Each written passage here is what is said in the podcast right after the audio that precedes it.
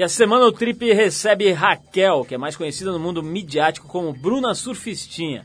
Ela teve uma infância relativamente normal, ia pra praia com os pais, estudava em colégios tradicionais de São Paulo, etc. Na adolescência, a relação com os pais piorou e aos 17 anos ela resolveu sair de casa e se tornar uma garota de programa. A vida da Raquel começou a mudar quando ela resolveu relatar o seu dia a dia num blog na internet. Em pouco tempo, esse diário virtual já recebia a visita de, a visita de mais de 15 mil pessoas por dia. O sucesso na internet chamou a atenção da mídia e surgiram propostas para escrever um livro. O Doce Veneno do Escorpião, o diário de uma garota de programa, programa em duas semanas, vendeu 10 mil exemplares. Já existe a ideia até de transformar o livro num filme.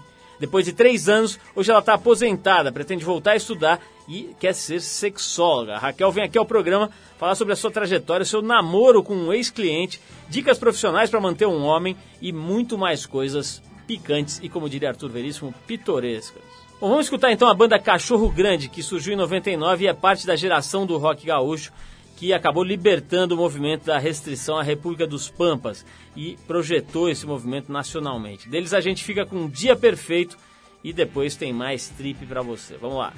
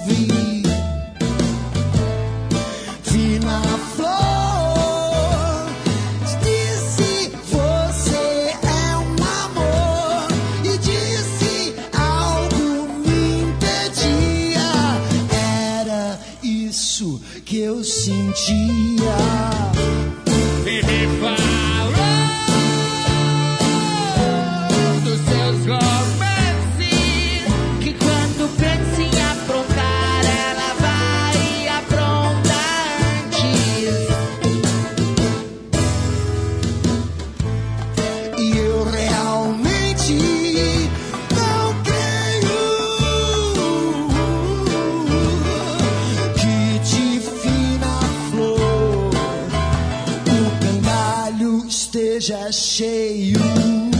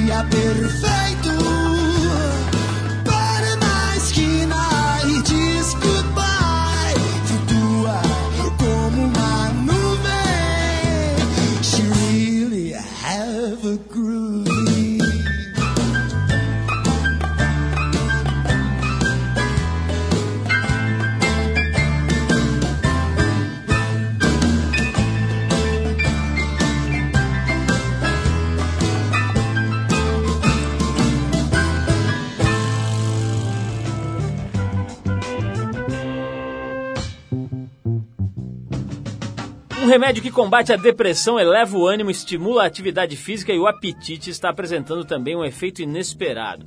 Segundo o Jornal Canadense de Psiquiatria, a droga leva alguns pacientes, cerca de 5% deles, a atingir o orgasmo quando bocejam. Uma das coisas mais curiosas é que o efeito colateral esperado é que a droga iniba a habilidade da pessoa de atingir orgasmo durante as relações sexuais. De acordo com o Dr. Martin Godfrey, médico londrino que receita o remédio para alguns dos seus pacientes, o medicamento é extremamente eficiente no combate à depressão, mas aqueles que sofrem desse inusitado efeito colateral se recusam a parar de tomar. Os caras querem ficar bocejando o dia inteiro agora. Uma matéria da revista norte-americana New Scientist mostrou que alguns desses usuários estavam comparando as suas experiências pela internet. Os comentários mais comuns eram de pessoas que, numa festa, procuravam conversar com a pessoa mais chata e entediante do lugar, tudo em busca de um bocejo orgástico. Numa época em que o entendimento sobre a natureza e a sua interdependência se mostra extremamente importante para a manutenção do equilíbrio ecológico, uma notícia sobre as pesquisas realizadas na Amazônia, que abriga a maior biodiversidade do mundo, surpreendeu os cientistas brasileiros. O pesquisador do Instituto Nacional de Pesquisas da Amazônia, o INPA, Adalberto Val, declarou que 63% das pesquisas realizadas na região não contam com a participação de nenhum brasileiro. Além disso, em comparação com anos anteriores, as pesquisas sobre a Amazônia têm crescido mais entre os estrangeiros do que entre os brasileiros. Parte do problema, diz Val, é o tamanho reduzido da comunidade de pesquisa da região entre as instituições de ensino brasileiras. Outra parte é a maior verba que países como os Estados Unidos, recordista em números de pesquisas na região, recebem dos governos.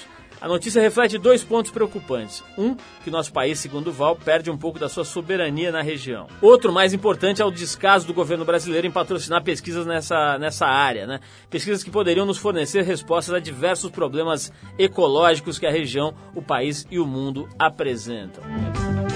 A banda Ocean Color Scene incorpora nas suas músicas a energia do pop rock e a experimentação psicodélica e apareceu no cenário musical junto com outras bandas pós-Oasis no início da década de 90. Só que ela só chamou a atenção da mídia em 97 quando lançou o single 100 Mile High City, que estreou em segundo lugar nas paradas britânicas. Ouve então de 100 Mile High City da banda Ocean Color Scene e a gente já volta com o Trip e com a Bruna Surfistinha.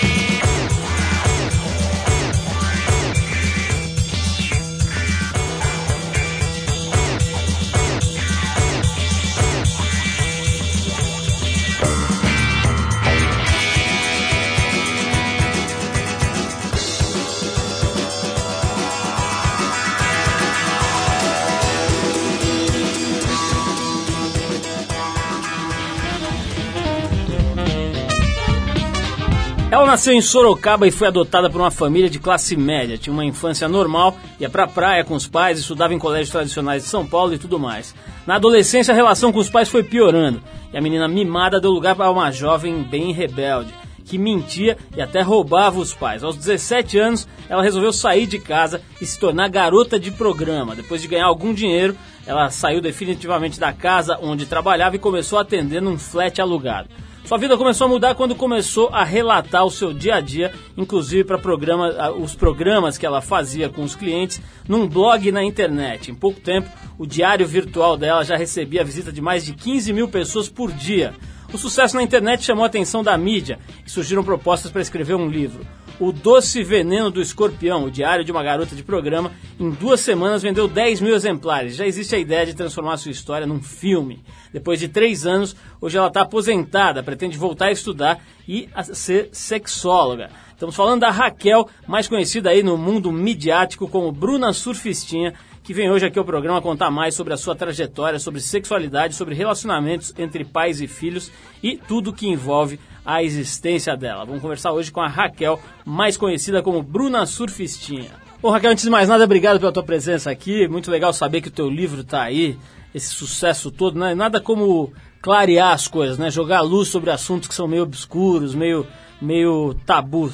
Mas fala um pouquinho, eu, eu contei aqui na introdução do papo que você é, é, tinha uma vida, vamos dizer, de patricinha quase, né? Ia pra praia, estudava em colégios bons, etc. Como é que a coisa começa a degringolar na tua casa? Então, começou com quando eu tinha 14 anos, que eu comecei a ficar cada vez mais rebelde. Eu queria, como todos os adolescentes, conhecer o mundo fora da casa dos pais.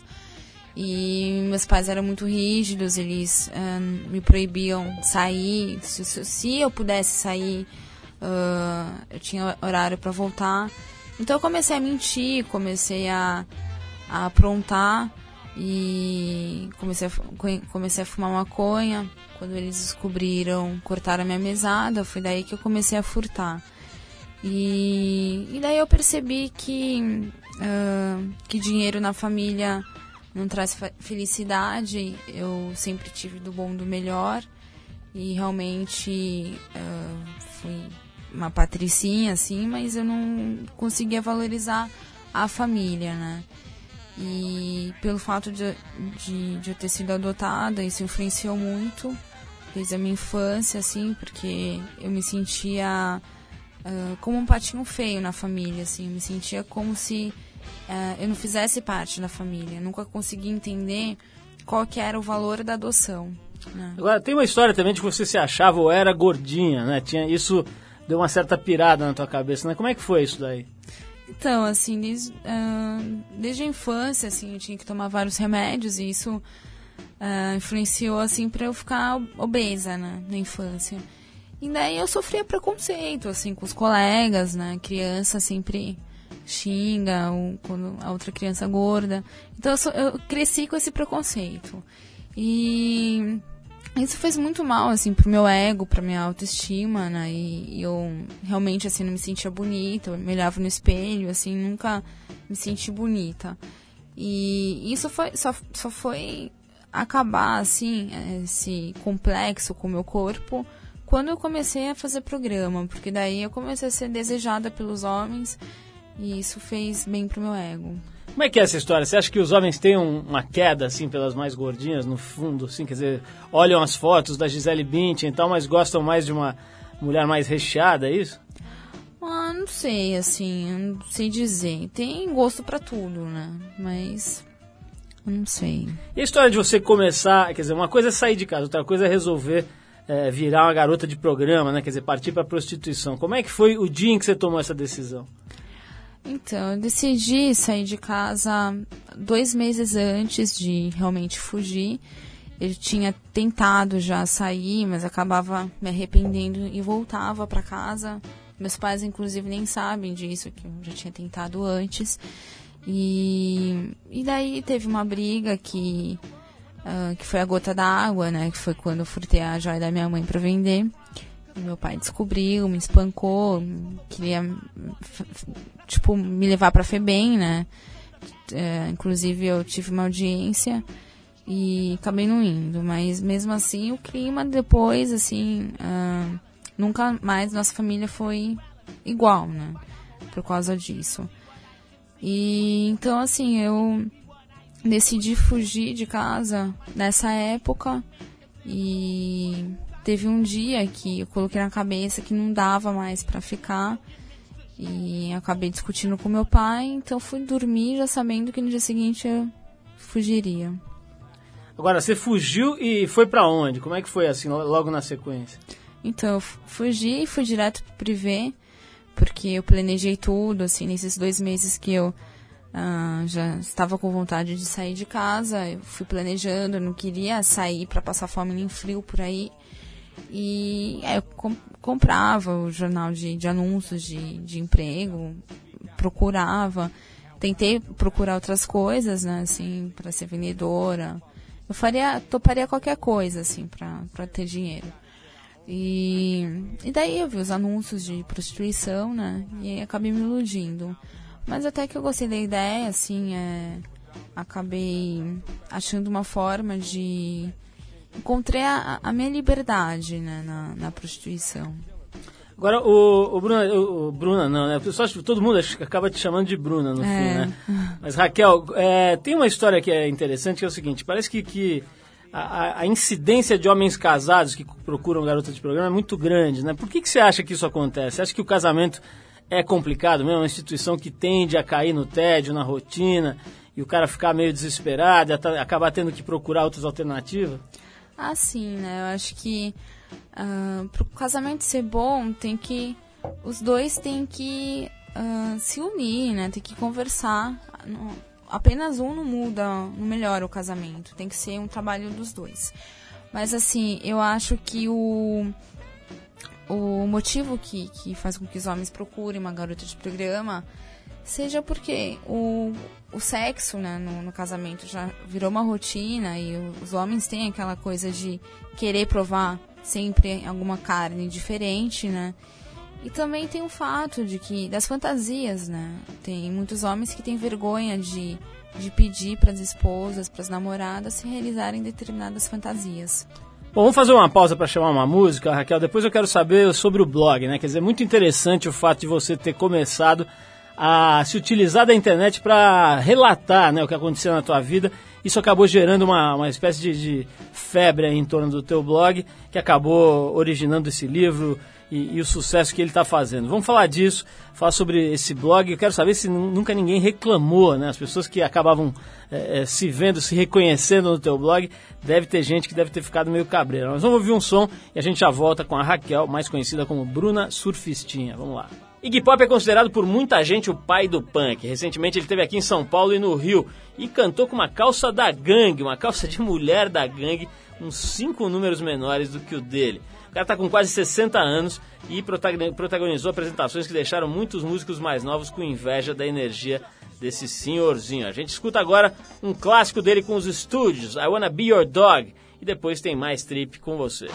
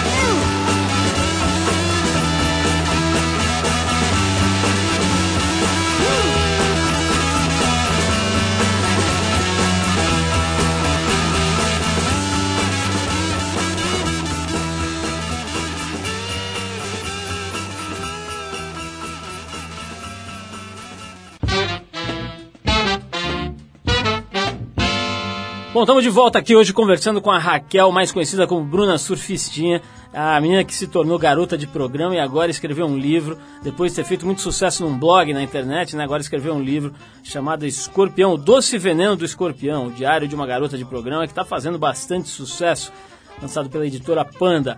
O Raquel, o, a gente estava falando aqui sobre a história do blog, né? Quer dizer, você começou meio despretensiosamente a relatar suas experiências e tal, os clientes, como é, como é que a coisa rolava, enfim, com você e os clientes.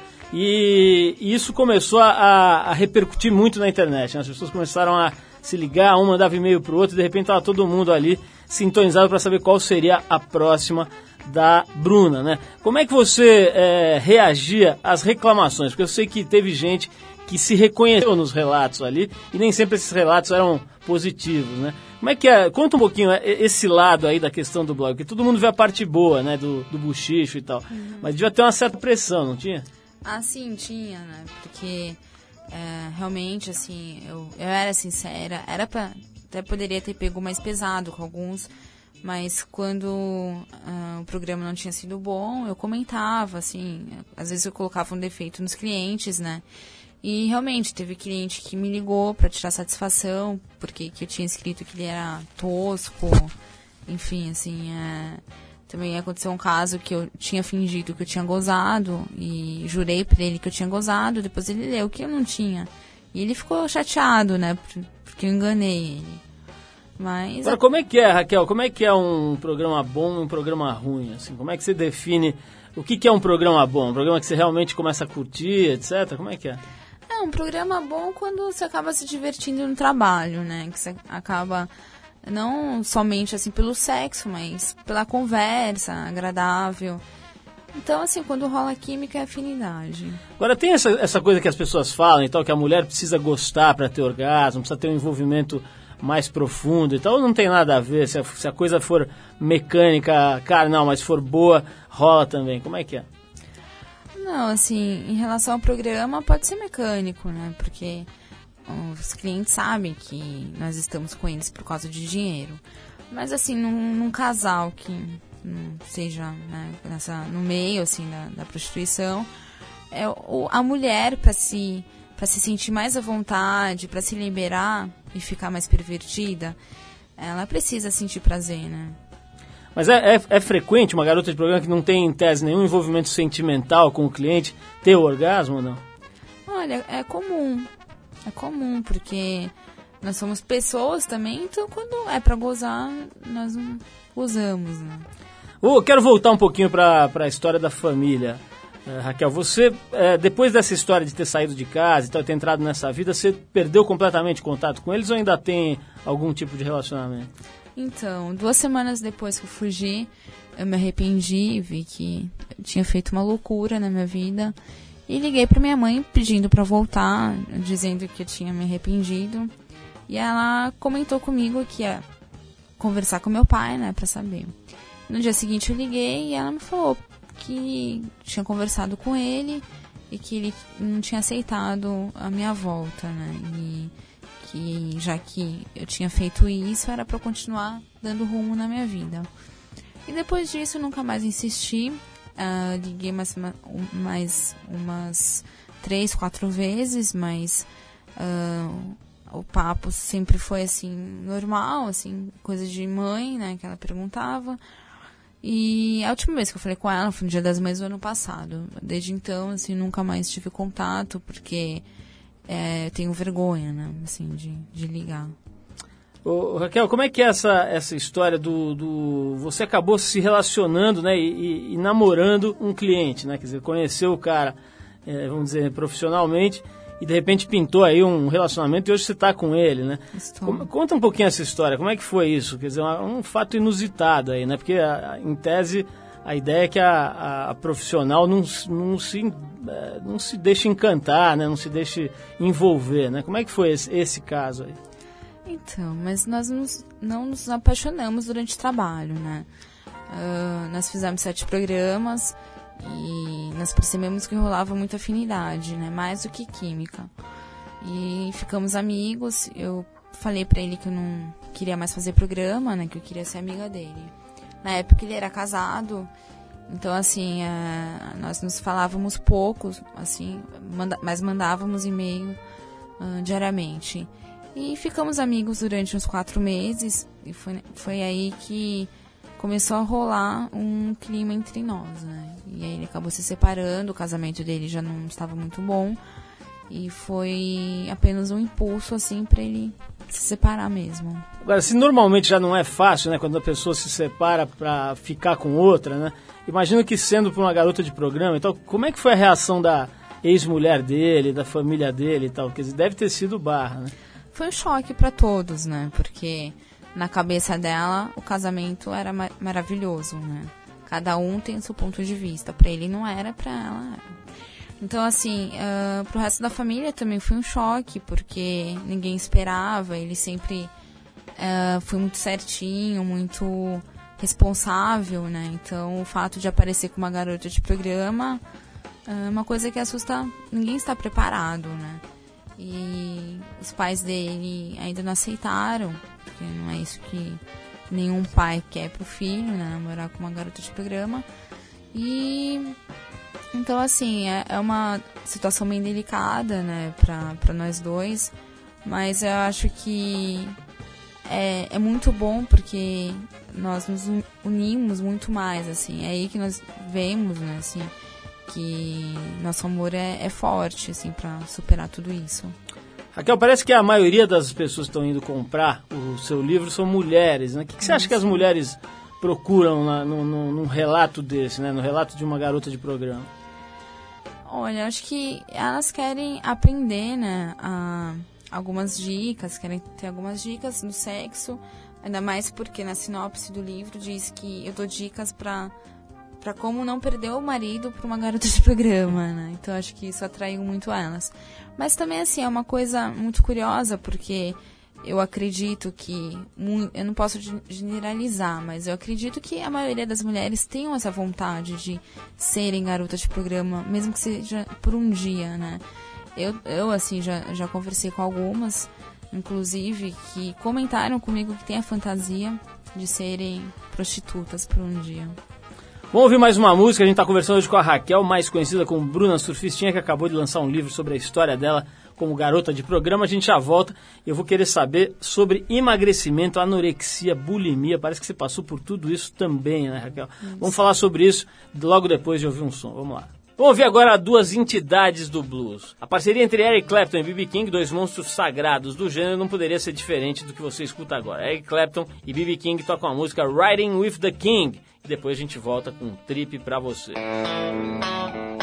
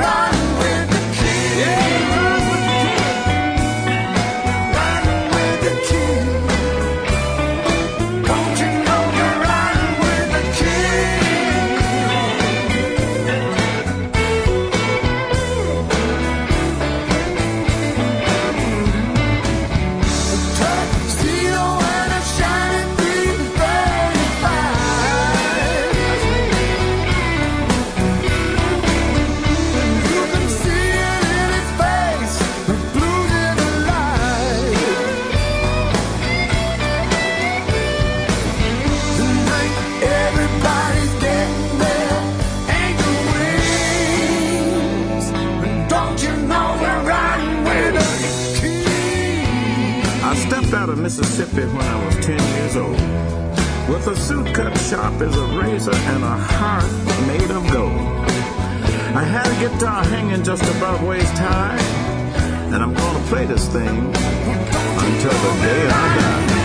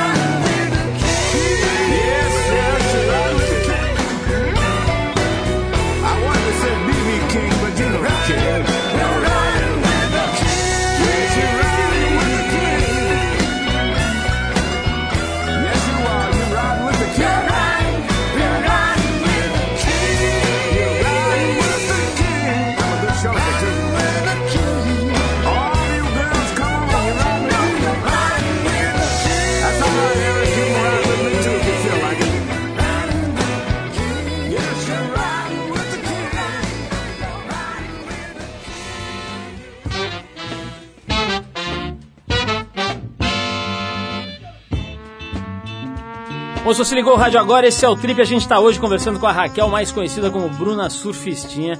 Ela que, é, que foi, né, garota de programa, lançou um blog. Esse blog explodiu na internet acabou virando um livro que também, pelo visto, está fazendo o maior sucesso é, nas livrarias. Raquel, eu estou vendo aqui na, na, na, no, no, resumo aqui do livro que você relata que por conta de ser, ter sido gordinha e tal, você é, é entrou até num, num quadro de anorexia bulimia, né? Quer dizer, para quem não sabe, é que provoca o vômito depois de, de comer e tal. Como é que foi esse, esse, esse período na tua vida aí de, de, de, ser, vamos dizer, oprimida pela imagem ideal que as pessoas têm de beleza e tentar se enquadrar nela à força? Foi uma fase muito difícil, tanto que fiquei uh, com depressão né, durante dois anos, justamente por causa disso, né? De querer me enquadrar ao perfil dos homens, né? Assim, e para mim era, era muito difícil, porque eu comia uh, deses, desesperadamente, assim, né? E logo em seguida eu tinha ataque bulímico. E, a, e aí sempre depois do ataque, assim, eu começava a chorar, porque eu sabia que não era certo, eu ficava com na consciência, ficava pensando que muitas, tantas pessoas que não tinham que comer e eu comendo, jogando fora. Então, assim, foi uma fase muito difícil. Agora, é, você acha que a mídia, no fim, é culpada disso? Quer dizer, vendendo essa imagem da mulher perfeita, sendo magra, magérrima e tudo mais? Ou, ou é uma questão meramente pessoal? Não, eu acho que é culpa não só da mídia, né? Mas, assim, é, a, a mulher já cresce sabendo que os homens preferem as saradas, preferem as gostosinhas, né? Então, isso afeta muito assim na cabeça da mulher, porque ao contrário de nós, né, nós nos, não nos preocupamos tanto com o físico do homem como os homens, né, nos preocupam. Agora a gente está falando de corpo, de saúde, Raquel, e as doenças sexualmente transmissíveis, né? Como é que você lidou com isso, estando exposta a tanta gente diferente, etc? Como é que esse ponto pegou na tua vida? Então, eu sempre me preocupei muito porque eu sabia que não ia fazer programa por muito tempo. E, e por isso mesmo me preocupei em cuidar da minha saúde, porque não adiantava eu parar de fazer programa e ficar doente, né, pra, pro resto da vida. Então foi uma coisa que é, eu me preocupei quando eu coloquei na cabeça que eu tinha que fazer programa, eu é, preocupei nisso. E assim, já, já, já aconteceu de, de dois, três clientes pedirem, né, para transar sem camisinha. E mas é algo impossível que não acho que não teria preço assim que me pagasse isso. E sempre transei com camisinha. Uh, eu sei que eu pisei na bola assim de, de fazer oral sem, né? Não com todos, mas assim, volta e meia fazer oral sim. Preservativo. Mas eu, graças a Deus, saí dessa limpa, né? Ô, ô, Raquel, o, outra história que está interessante aqui é o seguinte: estão falando já em transformar o teu livro num filme, né? Como é que você vê isso? Isso está nos seus planos? Ou você já está começando a se incomodar com essa história de aparecer bastante, de ficar meio famosa? Então, como é que está esse lado aí da história? É, Então, é, é bem. Eu estou meio confusa, assim, né? Porque eu me olho no espelho e vejo uma menina, assim, não consigo. Ainda não caiu a ficha, né, pra mim, que tudo isso está acontecendo na minha vida. Mas, assim, eu acharia bem bacana, assim, que tivesse um filme. Uh, e espero que, que tenha, né? É, nós já estamos fechando mais ou menos contrato já com uma produtora. E, e vamos ver, assim, eu não quero uh, ser famosa, nunca quis. Espero que um dia eu volte a ter uma vida anonima, no anonimato, assim, né? E. Não era o que eu queria, assim, para mim, tudo isso. Agora, você falou, você falou de uma coisa que deve ter um monte de ouvinte já interessado, né? Você falou que você, no livro você dá dicas para uma mulher não perder o seu marido para uma garota de programa, né? Como é que é? São dicas de sexo mesmo, de como fazer, de como pegar, de como acontecer? Como é que é? Que, que, que tipo de dica você dá nesse livro? Então, eu, eu, eu dei a dica, ensinei a como fazer oral, né, no homem. Isso eu ensinei assim detalhadamente. Não que seja expert no oral, mas eu ensino em como fazer. Porque eu acabei, querendo ou não, acabei aprendendo, né? E. Mas assim, a, a dica, acho que. Uh, a principal dica seria conversar, né? Os dois têm que ser, ser cúmplices, assim, na cama também. Conversar, um contar pro outro as fantasias para que os dois realizem juntos, né? As fantasias. E não ter tabu, não ter vergonha. Raquel, o, o, se, você, é, se você tiver a chance de ver concretizado esse projeto do filme, quem que você acha que seria uma boa atriz para fazer o teu papel? Você já pensou nisso? Quem que você vê assim na televisão, no cinema, que você fala assim, pô, essa daí acho que saberia representar o que eu vivi? Então, já tá rolando na, no site UOL uma lista, né, para o pessoal votar, né? Mas assim, é que eu mais uh, acho que faria bem um papel, né? Uh, seria a Mel Lisboa. Não que uh, eu esteja julgando, né? Mas assim, mas porque eu assisti ela no, fazendo papel de Anitta e ela é bem safadinha tal. Então, eu acho que ela interpretaria muito bem. Mas outro, outra pessoa, assim, seria a Giovanna Antonelli, porque ela já fez a Capitu, né? garota de programa numa novela. Então também é, faria bem o meu papel. Raquel, você conseguiu juntar a grana de todo esse tempo? Quanto tempo você ficou fazendo o programa? E, e, como, é, assim, como é que ficou o teu lado financeiro?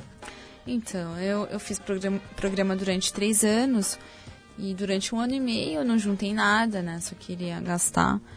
E no último ano e meio juntei. Consegui juntar uma grana boa, que está aplicado. Eu não sei ainda o que eu vou fazer provavelmente vou investir na faculdade. Porque assim, não dá para eu comprar nenhum bem material, porque não paguei imposto, né? Então não tem como provar. Mas assim, eu quero investir nos estudos, investir em alguma coisa, ainda está lá aplicado, eu tenho até dó. Eu, até às vezes penso que eu nunca vou mexer. Vai ficar guardadinho. É, porque eu tenho dó, assim, de, de ver que aquele dinheiro que eu juntei foi resultado de muito suor. Raquel, tem uma questão que eu acho que é importantíssima também, que é a dificuldade das mulheres para atingir orgasmo, né? Que é considerado hoje já um problema de saúde pública, já devido à quantidade de mulheres que não, simplesmente desconhecem é, é, esse, esse, esse tipo de sensação, né? Você acha que essa dificuldade vem da onde? Quer dizer, é uma coisa, na tua, na tua experiência, você acha que é uma coisa orgânica, que é, que é, é é, problema dos homens, da forma como eles tratam as mulheres. De onde você, que, que você acha que seria uma, uma, uma, uma boa dica para a mulher que tem esse tipo de dificuldade? Ah, olha, a dica que eu dou é a mulher se masturbar, né? Conhecer o próprio corpo, se tocar uh, sozinha para ver onde que uh, sente mais prazer, né? Quais são os pontos mais prazerosos. E tem que ter ajuda do homem, né, também. Acho que o homem é muito importante, tem que ter paciência, tem que. É, não pode, o homem não pode se preocupar com o próprio prazer, né? Tem que se preocupar com o prazer da mulher também. Mas assim, a dica é essa: é, é comprar um vibrador, se, se tiver vergonha, compra pela internet e fica brincando sozinha para descobrir, né? Raquel, o teu blog continua no ar? Como é que tá? tá as pessoas quiserem ler o, o, que, o que tem para trás, quer dizer, os programas mesmo, ainda tá lá disponível? estava. Eu não vou acabar com o blog, não.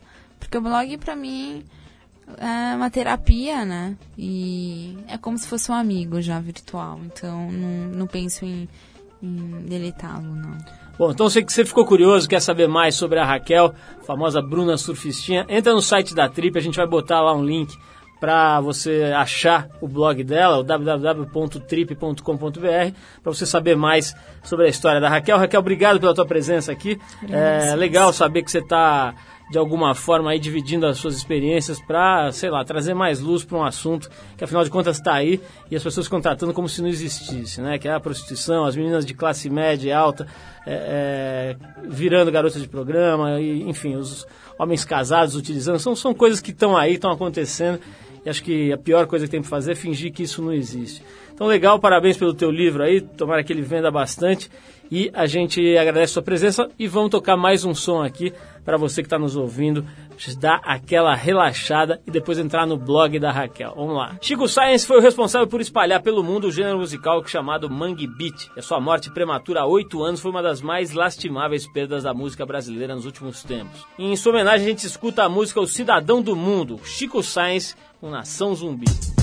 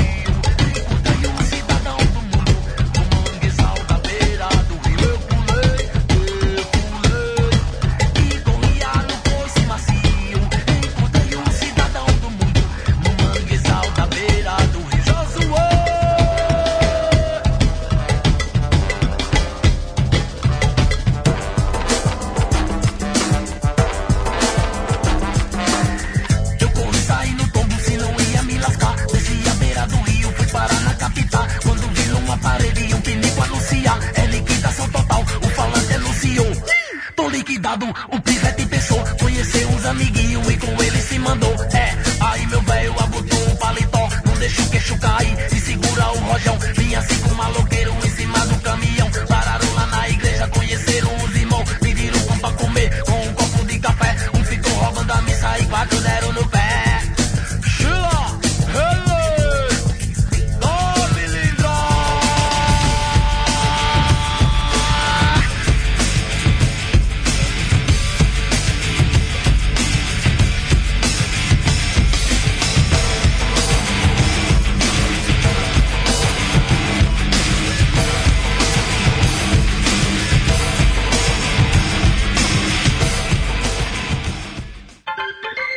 pessoal, o Trip Eldorado de hoje vai ficando por aqui. Essa é uma produção da equipe da revista Trip em parceria com a Eldorado FM, a rádio dos melhores ouvintes. A apresentação é de Paulo Lima com participação excepcional de Arthur Veríssimo. Produção e trabalhos técnicos de Alexandre Potashev. Para falar com a gente, você pode anotar o nosso e-mail, radio@trip.com.br. Vou repetir, radio@trip.com.br eldorado.com.br. Semana que vem a gente volta, nesse mesmo horário, sexta às 8 da noite, com mais um Trip Eldorado. E não esquece, terças e quintas aqui no Trilhas e Tons, o nosso Trip Eldorado Shortcuts, por volta das 7h20 da noite, com o Daniel Daeben no comando do Trilhas e Tons. Abração e até a semana.